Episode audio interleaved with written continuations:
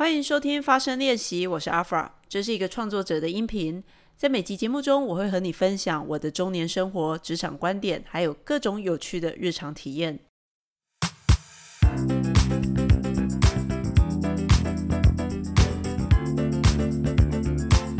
欢迎来到发声练习，我是阿 fra。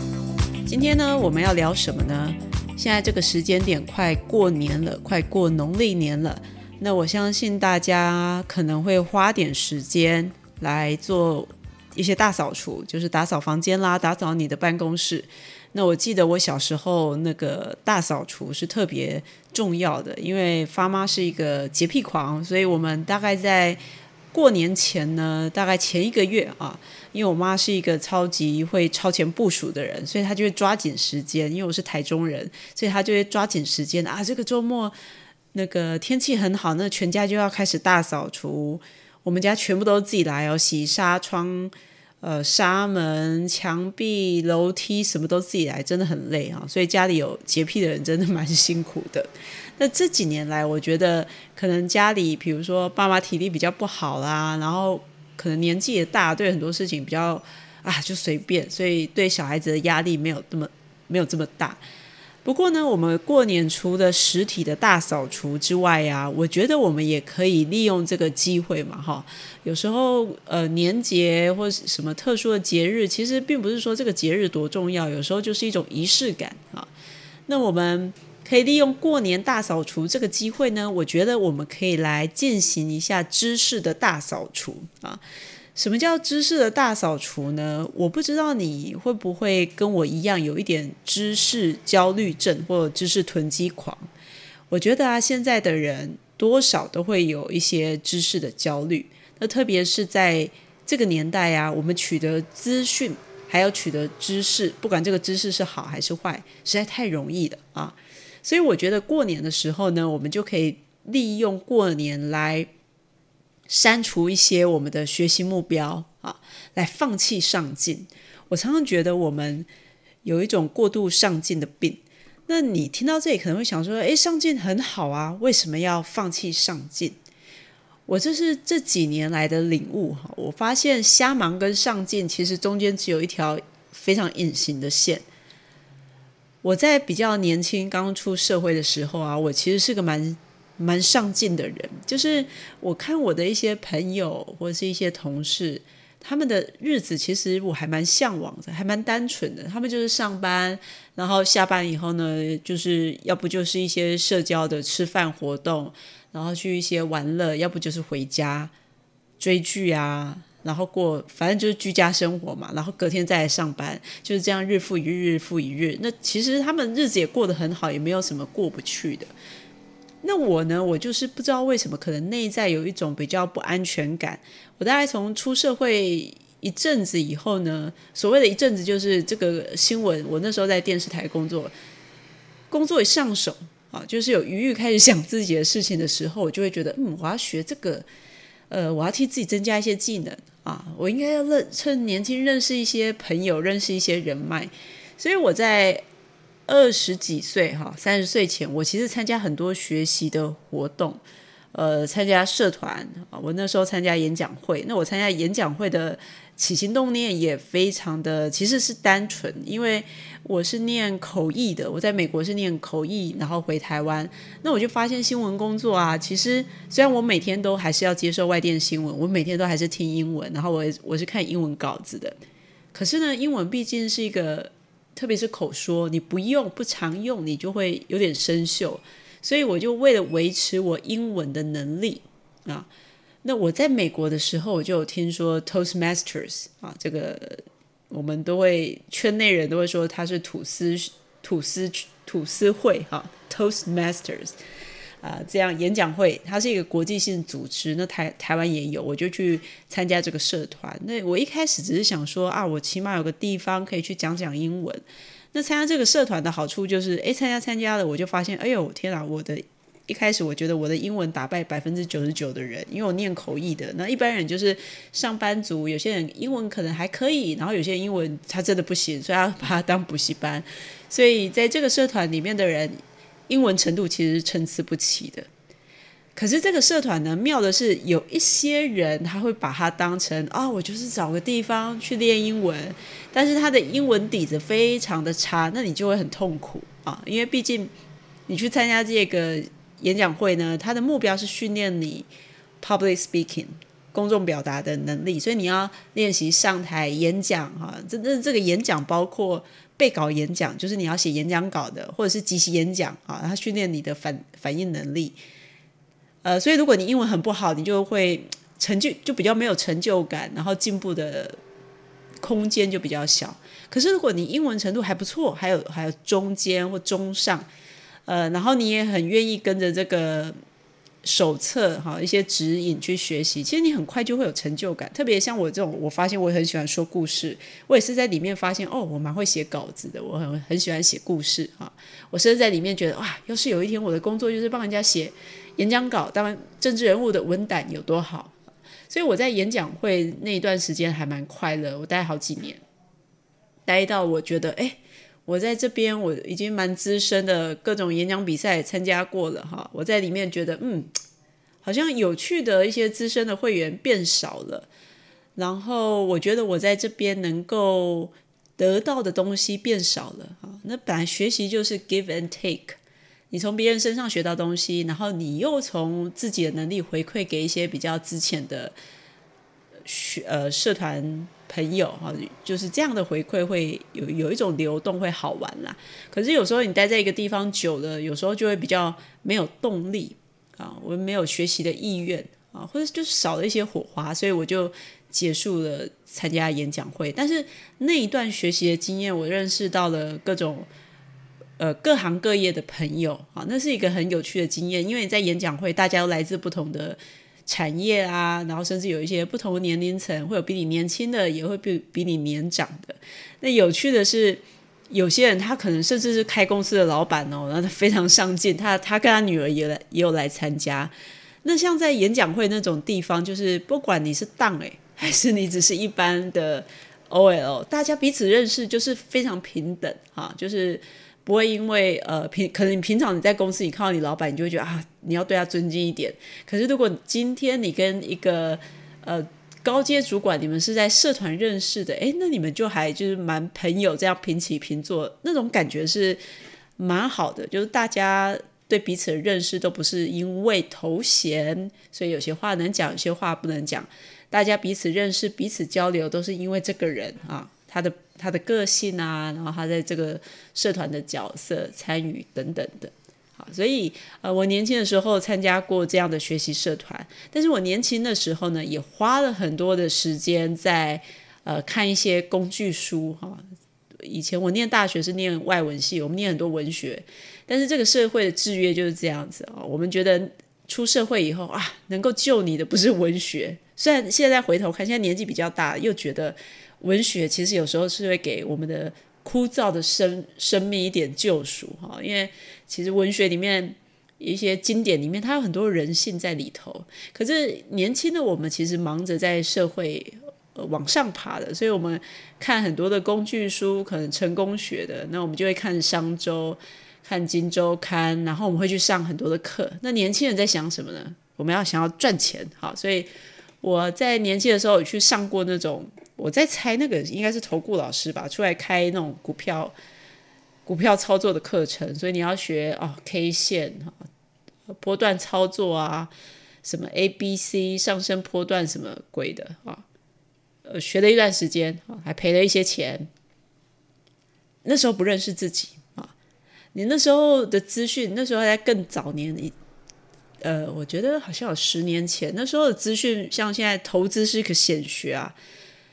呃，那当年可能比较多，还是有这种老师出来。那他们那时候线上没有线上资讯这么多，所以那个时候学投资，可能某个时候还是要跟着老师学炒股啊。可是现在网络的资讯太发达了，只要你有心，我们就可以从一些投资的概念去理解，所以你就会理解说啊，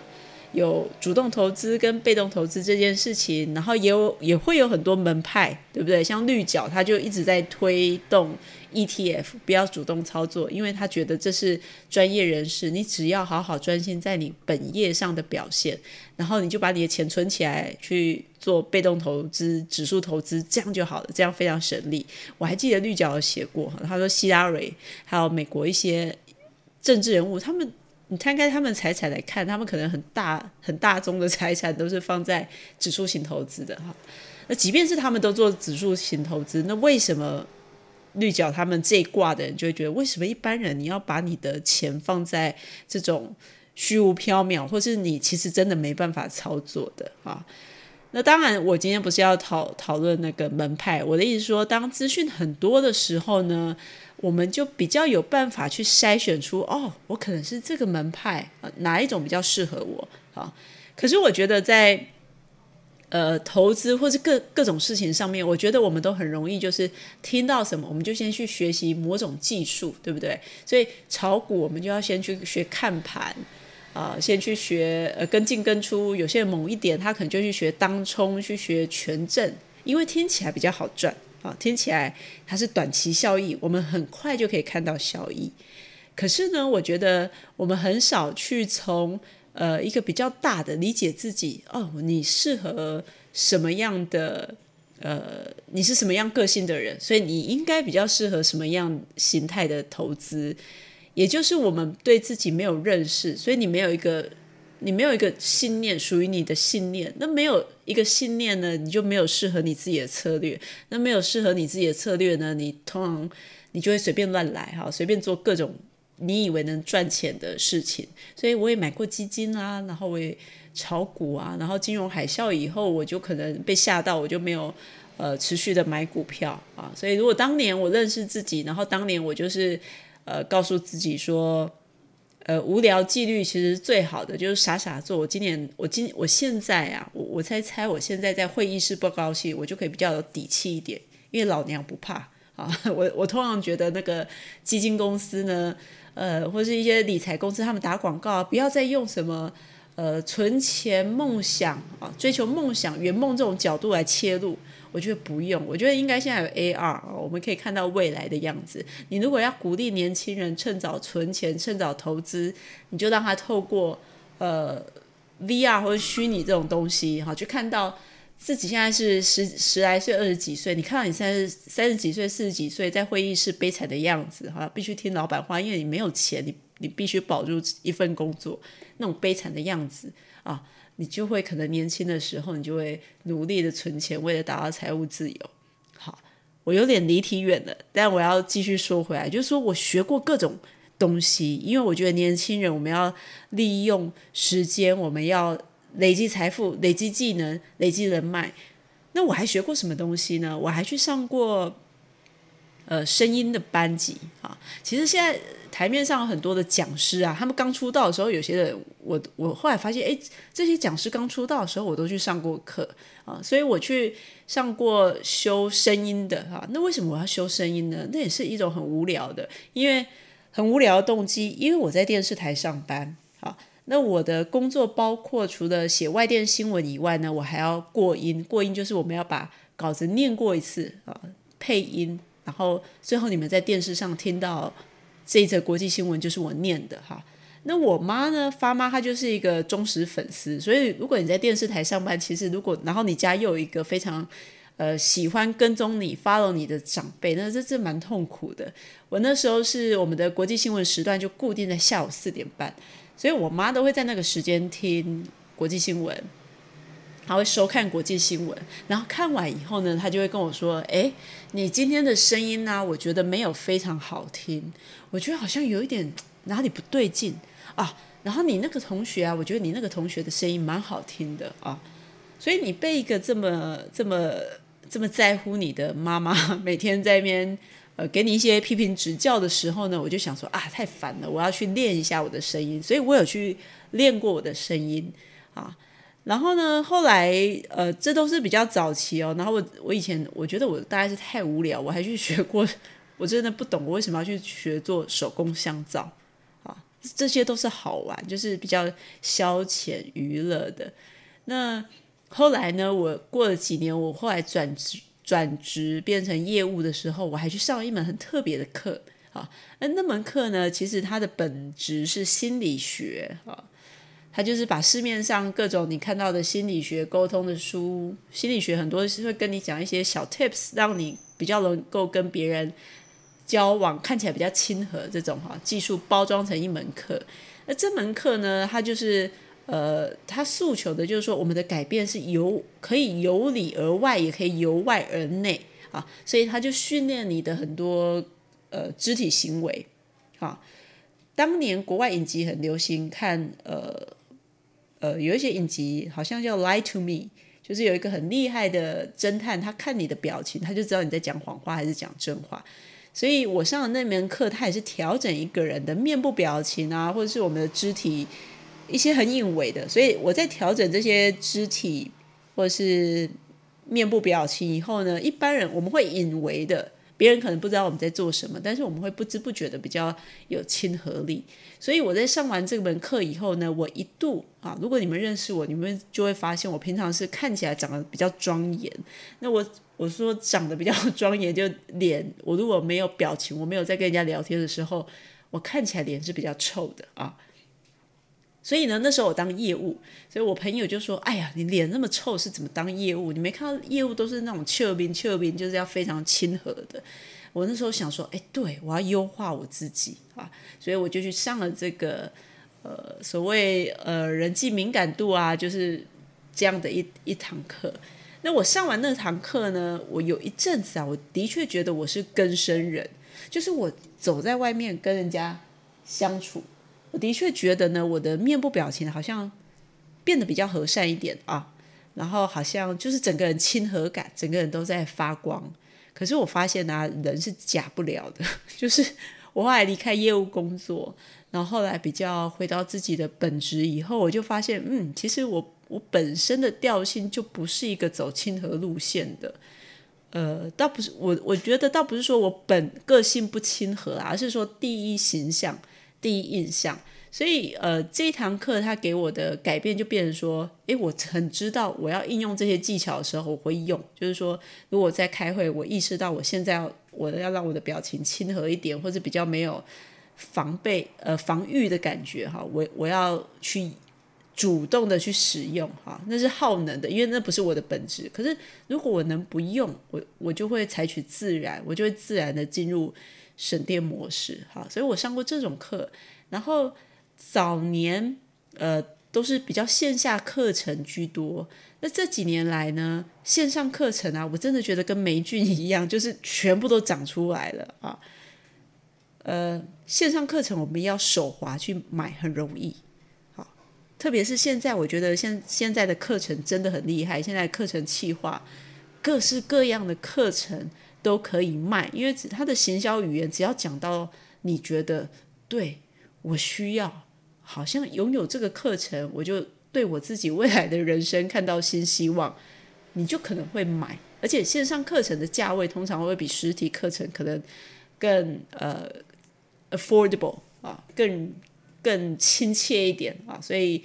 购买线上课程很容易。像我最近又看到一个什么。呃，透过声音来改善你的表达的逻辑。然后一开始我觉得这个课程很没有逻辑啊，就是你如果讲话没有逻辑，这跟你的声音有什么关系呢？啊，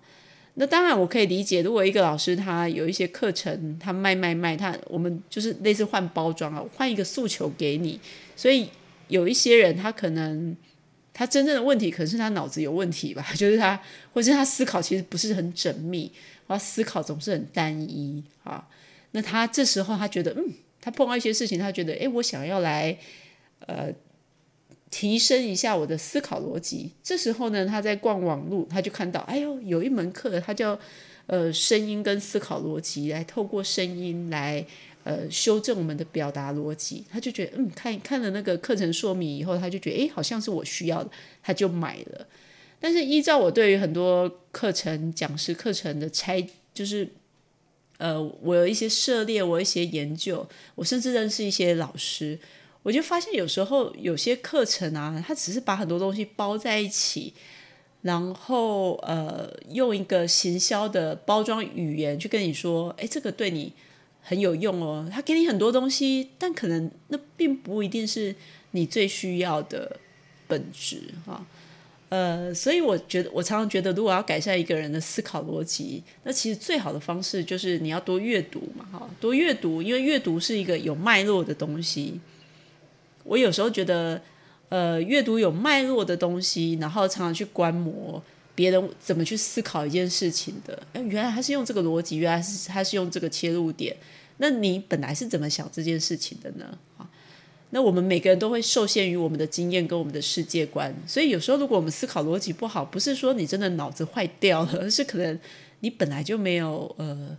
多元思考的习惯。那通过我们跟不同的人交流，像我就很喜欢看。我就很喜欢去研究我的一些工作上一些优秀的同事，我就会问他们说：“诶，这件事情你怎么想？”那他们就会跟我说：“哦，我是这样想的。”那我就从他们跟我讲说，为什么他们这样想的背后的推断，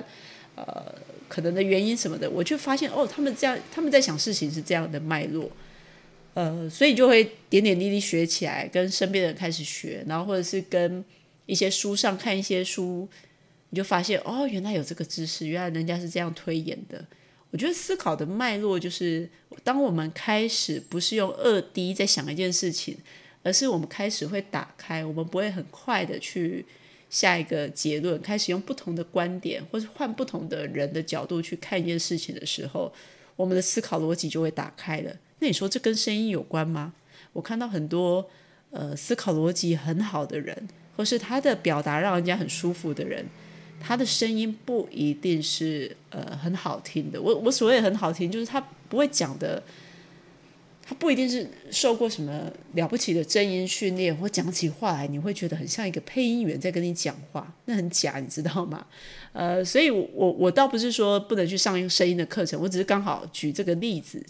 就觉得很多的课程我们只是因为被那个行销的语言给吸引了。啊，所以我们会觉得购买那个课程呢，我就好像长出一个新的能力。像我就有买过那个啾啾鞋，哈，啾啾鞋它是一个网红，他在呃，我忘了是好好还是优塔有一门就是资料整理课，那我也买了。那为什么呢？因为像我就是一个很想要优化我自己思考逻辑跟表达逻辑的人，所以我觉得啾啾鞋家讲话是非常有条理的。那他介绍一些冷知识，我也会觉得哇。真的好棒哦！他怎么那么会收集这些知识？所以我也买了那堂课，好，就是各式各样的什么社群内容行销啊。只要我觉得我缺什么啊，就像算命一样，缺水我就去东边玩，因为 东边靠海啊，就是缺什么就是买什么。可是后来我发现啊，买课程有时候我们只是想买一种感觉，买一种希望，好像买了我就拥有这个能力。啊，那我买过最夸张的课程，应该不是说买啦，就是说我还上过什么最夸张的课呢？有一阵子呢，我感觉真的，我感觉我应该要来学会摄影这件事情。那为什么我会有这种感觉呢？啊，因为我喜欢写作嘛。那现在那个自媒体，很多人除了会写作，他也很会拍拍照片。那我常常。看一些拍照片的人，他们的作品。那我身边也有一些很很喜欢玩摄影的朋友，也有一些摄影师。我就觉得哇，他们他们看出去的角度，他们拍出来的东西真的好 好有 feel 哦。就是我也想要。有有那样的照片，我可以自产自销自制这些照片，然后抛在我的脸书上等等的。所以呢，我就跟我身边的摄影师朋友说：“哎，我想学摄影，那你觉得我应该要去买哪一台单眼相机？”那这个摄影师朋友他就说：“哦，阿发，你真的是有 你你这样子有点那个，就是弄错顺序了。一个爱拍的人啊，他拿手机他也能拍，所以他建议我不要先去买那个。”贵的数位相机，他说你先用手机拍。可是我那阵子，我觉得我可能是有一点鬼迷心窍，我就一直觉得我照片拍不好，一定是因为我没有上过一些基础的摄影课，所以我对于构图啦、一些架构啊、呃怎么用，我我其实搞不定。那我是喜比较喜欢有一些规则可循的人。可是我的摄影师朋友就说，你不用学这些什么规则可循，你就出去，你就拍。啊，你就拍个一百张啊，换不同的角度拍，你经验多了，你就会开始有感觉，然后这时候你再去学东西就会很快。可是我真的不相信他，我就觉得我就是欠学习，所以我拍不好。那后来呢，我这个摄影师朋友他很会拍人像，他每次拍人我都觉得哇，你怎么那么厉害？你把这个人的气质哈，就是他这个人真正的本质你拍得出来。那我又觉得我很，我觉我很喜欢街拍的那种那种感觉，就是很捕捉当下。那我这个摄影师朋友他就说啊，阿发其实是这样子的哈，人像摄影，你看到一张好照片，绝对不只是因为他呃知道说这怎么构图，甚至像街拍。他说人像这件事情呢，你要会预期，就是你要看得懂，还要预期，你要预期这个人接下来要做什么的。啊，所以你可以在那个 moment 拍下来。所以，呃，拍一张好的人像，就不是那种很正式的婚纱，说来这边哈，举起来笑一下啊，跟那个新郎看着新娘啊，不是这种摆拍的，而是你要呃跟着这个人去拍出这个人的神韵，或者是像街拍的那种。其实重点的能力是观察啊。所以我的摄影师朋友就跟我说：“阿发，我看你也是，你是个没耐心的人，可是我觉得。”你在看事情，你很会分析事情，所以你对于架构应该是 OK 的。那我觉得你要不要先去学风景摄影？因为风景摄影是很讲究架构的哈。所以呢，他就介绍我花钱哦，真的是不少钱去学一个，我去跟一个得奖的，在国外得奖的那个风景摄影老师上课。然后上这个课呢，这个风景摄影课，它有教室里面的课，就是他每星期会。在教室里面跟你解说这个构图啦，然后怎么修图啦，然后曝光啊、曝光包围这些非常的原理的。我光是上了第一堂课，我就觉得啊，这个课真是离我太遥远了。因为这个课里面呢，很多人都是摄影玩家啊，他们只是经验的深浅，但是每一个人都比我有经验，都是都是有在外拍的啊。所以每个人老师讲起那些东西，我听，我觉得里面我大概是最放空的人，因为我有一点听不懂他在讲什么。那其他人就会问很多问题。那这这个风景摄影课的，除了教室里面这些比较理论性的说明，它还有每星期的外拍。你知道外拍是很辛苦的吗？外拍可能就是一大早哈，因为拍照最好的时间点就是一大早，就是那种有一点清晨太阳要出来的时候，或者是傍晚夕阳要下山的时候，太阳要下山的时候，那个时候的光影最好，所以。然后外拍常常在比较偏僻，就是好取景的点，所以外拍其实是啊他妈的很辛苦。就是如果你没有那个热情，真的很辛苦。那我第一次去外拍呢，你看我都忘了是在哪边，但是在一个风景很美的地方。但是因为它山上，然后那天风就是你你知道，你等到从拍夕阳拍拍拍拍到下山，他们要开始要拍夜景，真的好冷哦。我在山上，然后整个人就在那边放空。然后老师是很有经验的，他看到我站在那边杵在那边有点发呆，他就说：“哎，你是不是很少呃来外拍？”我就说：“啊，对对对。”老师知道看得出来我好像没有热情，也没有完全没有投入其中啊。那我就这样子有点半吊子的上了几堂课，后来那个课我也没有上完，老师好像有点不开心，因为他大概第一次碰到这么不认真的学生。但是我上了这个课以后呢？我就有点懂了，我就有点懂了。我的摄影师朋友要跟我说什么，就是呃，有时候我们学东西啊，我们真的不是想要拥有那个能力，我们只是想要拥有一个好感觉。呃，他就是像我的摄影师朋友就说：“你想要照相，你手机拿起来就可以照相啊。”他说：“我那时候也是用手机拍拍拍到一个境界以后，我才去买。”数位相机啊，单眼相机。那我后来看我身边的朋友爱拍的，也的确也是，而且爱拍的人呢，他随时都在拍。那我像我就会觉得说啊，我很想要当，我很想要学好拍照，但是我的确，我朋友观察我，我在外面我我很少自己拍照，我很少把相机拿起来拍照，因为我都会觉得，哎，我拍不好啊，啊，反正旁边的人拍的比我好，你就照片拿来给我用就好了啊。所以呢，我觉得。在在这里总结一下哈，我我后来发现就是一个小小结论，我发现学习这件事情啊，我们刚才从瞎忙啊跟上进这件事情有讨论，没有方向的上进其实就是瞎忙。那为什么我们要瞎忙？因为我们想要累积很多东西。那想要累积很多东西却没有方向的时候，它就是全面式的发散。我看到啊，这个时候我觉得这个对我帮助，我就学；那个我觉得哎，以后会用得到，我也学。好，所以我们花了很多的时间跟金钱去累积一些，其实可能到最后，我们现在回头一看，对我们其实是没有呃帮助的啊，没有帮我们的人生加分跟优化的。所以我觉得在放弃上进这件事情啊，我们第一件要学的事情就是认识自己。啊，认识自己太重要了。那怎么认识自己呢？我觉得从观察自己跟，呃，从观察自己跟从自己过往的经验去学习啊，自己是什么样的人。比如说刚才我花了很多时间讲，呃，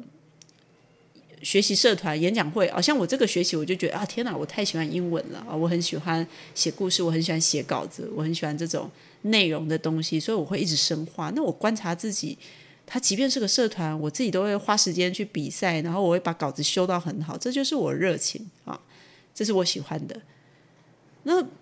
再讲到投资，比如说我真的很懒惰啊，我对于精进工作上技能的热情，可能比去在面炒股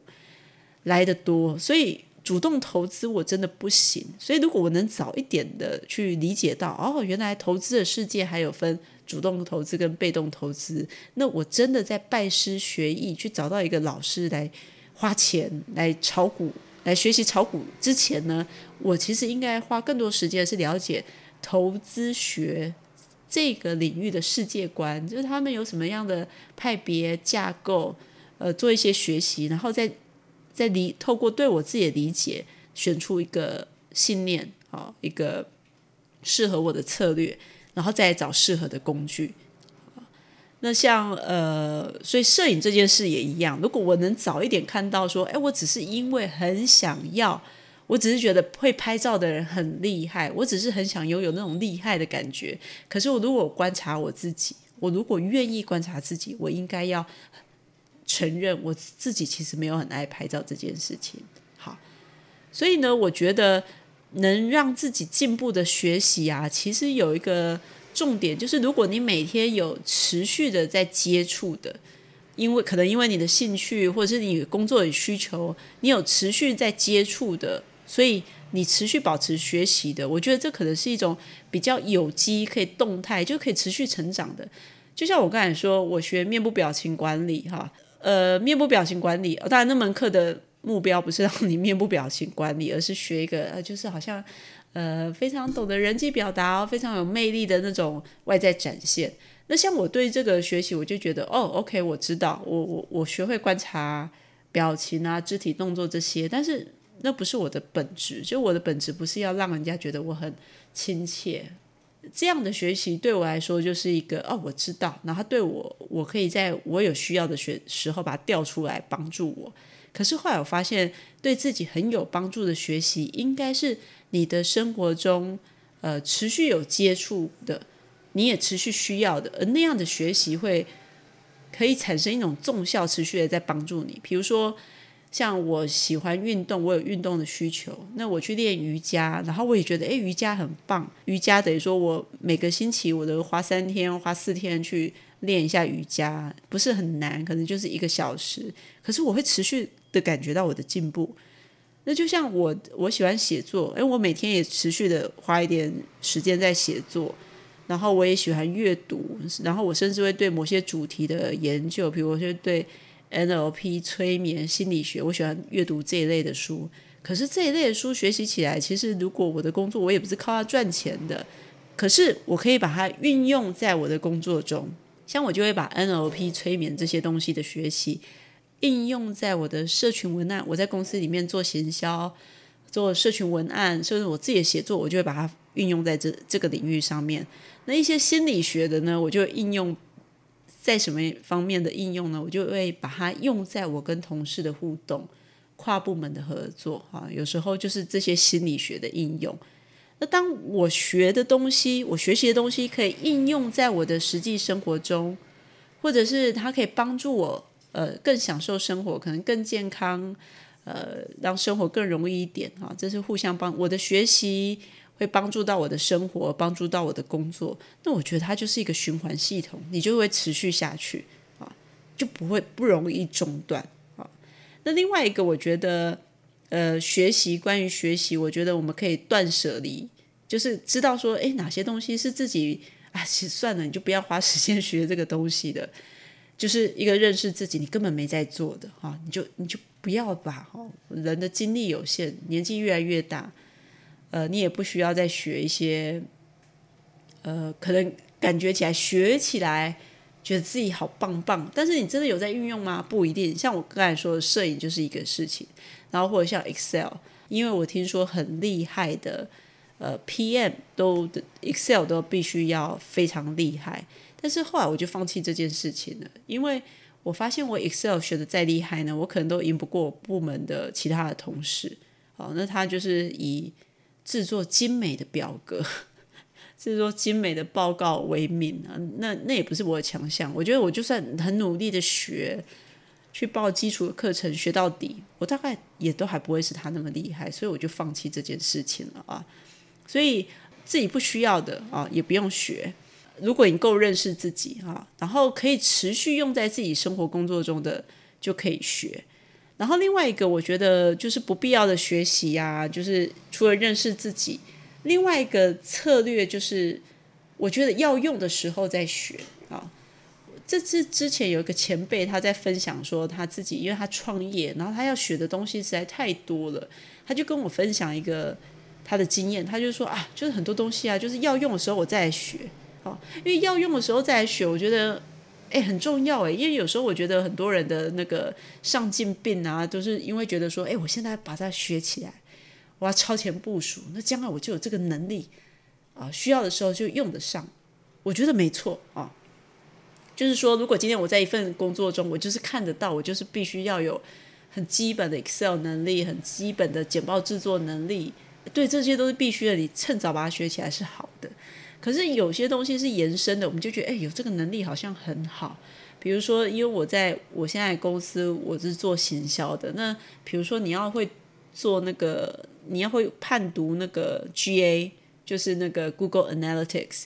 你要判读那些报告很重要。但我刚才说我数学不好啊，所以我曾经买了几本书，就是很认真的，我要钻研那个 Google Analytics 啊，想。后来我就放弃了，为什么呢？我后来发现啊，如果你要学会做这些研读这些报表啊，其实最好的方式不是说你很认真的买两本书、买几本书来说，好，我要从 Google Analytics，我要从基本的概念学到最厉害，不是。其实最容易的方式就是你每次的专案，你可能有一次特别的活动 campaign。然后你的厂商，你们要呃了解这个活动的绩效，你们做一些广告，那他一定会有一些相关的报告。你从这个每次的报告里面去读，去读这份报告，然后就想，哦，这个东西是什么？哦，原来这个代表什么东西啊？然后去做这种钻研，就是点，人家说点线面，你不用做那种全面式的学习啊。因为我们只要对他有基本的了解，所以就用手边有的资料去对他做一点有基本的理解。我觉得这是比较务实的，因为像这种东西，它真的需要实际的案例去对跟呃理论去做一个互相的呼应。那很多时候我们就啪去看书了，他们很少有实际的资料来应用比对的话，我觉得这个效果其实你早晚都会忘记的。就像你各位回想一下。你在学校密集的念英文，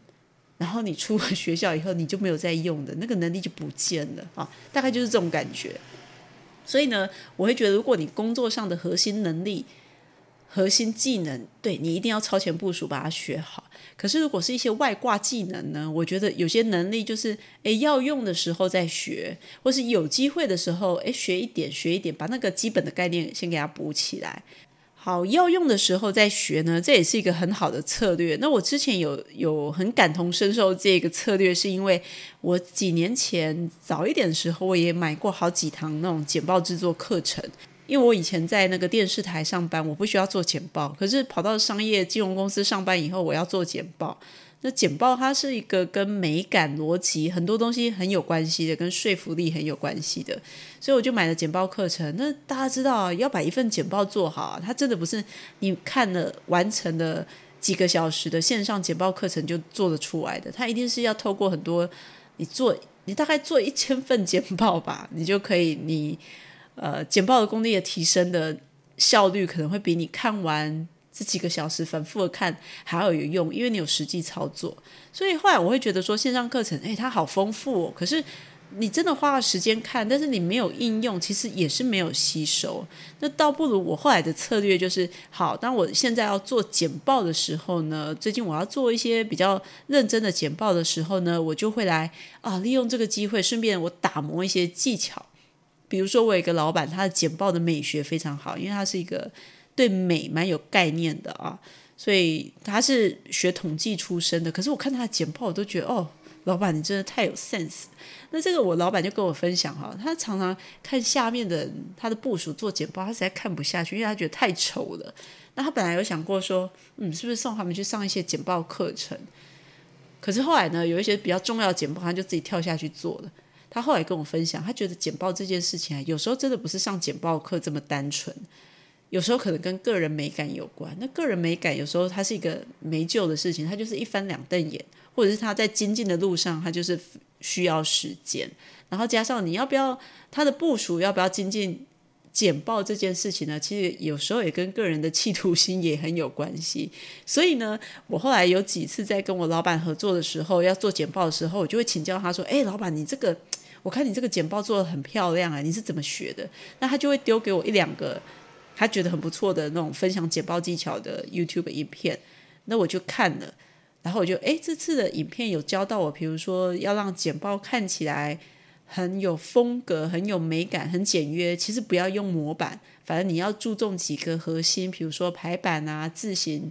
颜色这种挑选，你把它一致化啊就可以。所以我就会啊，这次我我就学这几个技巧，应用在我的这次的简报上。我觉得每次都利用手边刚刚好在进行的一些工作去精进，或是甚至利用这个机会去来应用一下你刚学习的一些技巧，呃，就是现学现卖啦。我觉得这种学习效果还不错。那至于有些能力，就是我刚刚讲的，如果我们工作核心需要，那我们就把它学起来。有些可以超前部署学，有些可以是利刚好利用手边的专案做一些重点式的学习跟应用。那至于有些能力呢，如果你够认识自己啊，这个东西就是你不擅长的，就像我 Excel 哦，或者是像一些集合的东西，它查的很细的东西，那些都是我完全没兴趣的，我就会觉得好。如果因为真的工作上有必要，我就是。及格就好啊，甚至我拜托别人帮忙都没有关系。这些东西呢，就不要学了吧啊，没有用的，不是你的，拜托就不要学了。所以你可以看看你的线上课程平台有没有哪些东西是你买了以后，其实你真的也没有在学，然后你也没有实际应用在自己的生活工作上。我觉得呢，利用过年大扫除这个时候呢，也可以去。盘点一下我们在学习的餐盘上到底替自己放了多少的食物，多少的代办清单。那如果这些学习，其实我们自己呃摸着自己的良心来问问看，我现在的工作需要吗？啊，或者是我现在的工作可能是我必要的时候再用一下啊，那也没有关系。或者是诶，我看其实我不我不精通这个技能也没有关系，那也许你就放弃，就不要学习它了吧。呃，这是以上我关于这过年大扫除的，我就想跟大家分享一下关于所谓的学习跟上进的断舍离这件事情，我这几年来的一些感想。那如果呢，你觉得你就是一个学习狂啊，要你抛弃一些学习课程啊，抛弃一些书，就放弃它吧，就不要学，就忘了它，你还是有困难的话呢？最近我我看到一个概念，我想跟大家分享。我看到一个问题啊，在一本书上。我以前其实有碰过这个问题。我以前在上那个催眠的信念课程的时候，老师也问过我们这样的一个问题：如果今天你中了乐透啊，你现在手边就有五亿的台币啊，就是你再也吃喝不愁了，那你现在手边会有哪些事情是你会继续做、继续学习的呢？啊，如果这些你有钱了，你还是会继续做、继续学习的，那很好，那就可能就真的是你很喜欢的东西，你就继续的，就像我说的，我就是喜欢运动，我就是喜欢练瑜伽，我就只是持续的去做这件事情，我并不是为了什么特别的，为了拿它赚钱啊。那如果你手边已经有了五亿台币，你吃喝不愁了。你现在手边做的哪些事情呢？是你会立刻的放手不做呢，或是你立刻就啊就算了，我就不要学习的？像我，我就会想到，因为我最近有在架自己的网站，在研究自己的网站，我在想，如果有钱啊，我绝对架网架网站这件事情啊，我一定是我就不做了，我就请专业的来做。但是哪些我会继续做呢？我会追剧，因为我喜欢看故事；我会写作，我会跟人家。聊天，我喜欢分享，然后我喜欢，我可能很会继续的，呃，讲一些干话，因为我太喜欢 being sarcastic 啊。所以，当我们有了钱，很多钱以后，哪些是你会继续做的？哪些是你会继续学习的？这就是你的东西，这就是你应该持续下去的。但哪些是一旦你有了钱，你会立刻的闪开，立刻的把它外包呢？如果你的学习清单上有这一些，你会巴不得立刻等到你有钱，你会立刻甩开它的。那也许我们就不需要花这么多的精力在这上面了。所以这一期节目，我跟你跟大家讨论一下关于呃上进病这件事情。我觉得过年的我们其实可以检视一下，我们是不是有过度的希望自己上进，这是很难的。我觉得我是我自己是一个比较。瞎忙，比较追求要自己不断的进步，但是，呃，我也同时也发现，如果我们给自己空间，给自己余裕，把时间让出来，让自己能宽松一点的，好好学习那些我们真心喜欢，也属于我们的，呃，一些学习一些主题，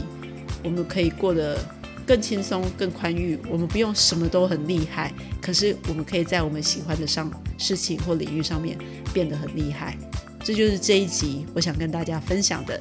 那也欢迎大家呢，你如果有什么听完这一集节目以后呢，如果你喜欢这一集节目，可以把我的节目分享给你身边的朋友。然后，如果你有什么话想跟我讲，你也可以在节目的下方发现我的 email，你也可以写 email 来跟我讲。